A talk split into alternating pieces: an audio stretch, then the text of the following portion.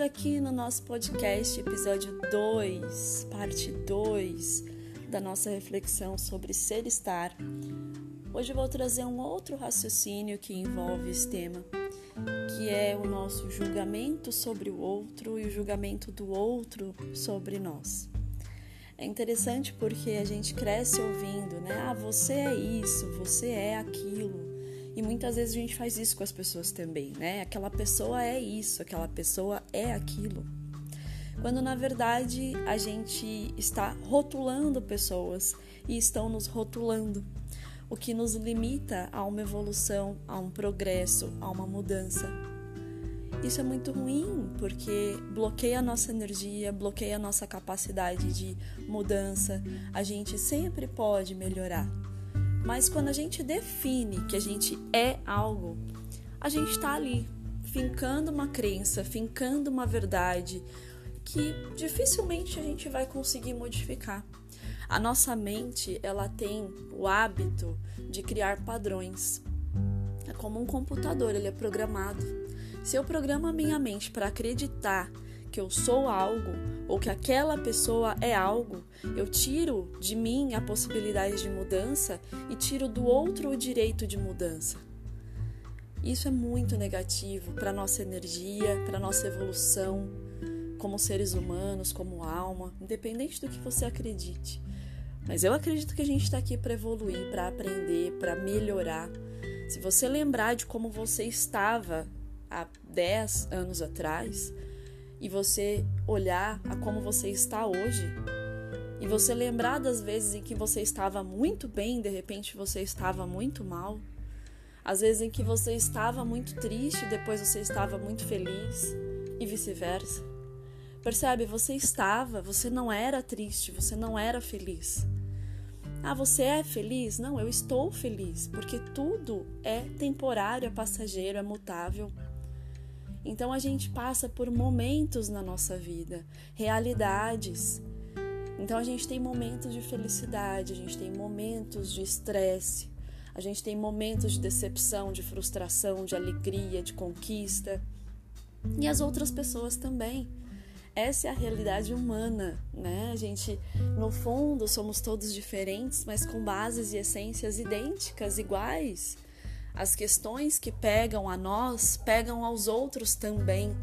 Então a gente precisa tentar ser mais compreensível com os processos, com a realidade, porque o que eu sou? Eu sou uma alma em evolução. Eu sou um ser que habita um corpo e que está aqui experienciando várias situações nessa vida e tentando descobrir como lidar com tantas coisas que esse mundo nos proporciona então não se limite, não limite o outro. Quando você perceber que você está julgando alguém, lembre-se que talvez você tenha conhecido uma pessoa em um momento da vida em que talvez você também estivesse daquela maneira, em que você talvez também reagisse daquela forma.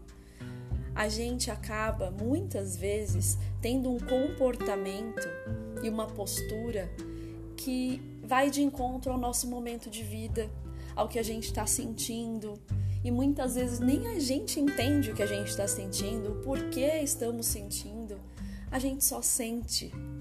Então existem momentos em que a gente está estressado com determinada situação e a patada vai aleatória para quem aparecer pelo caminho.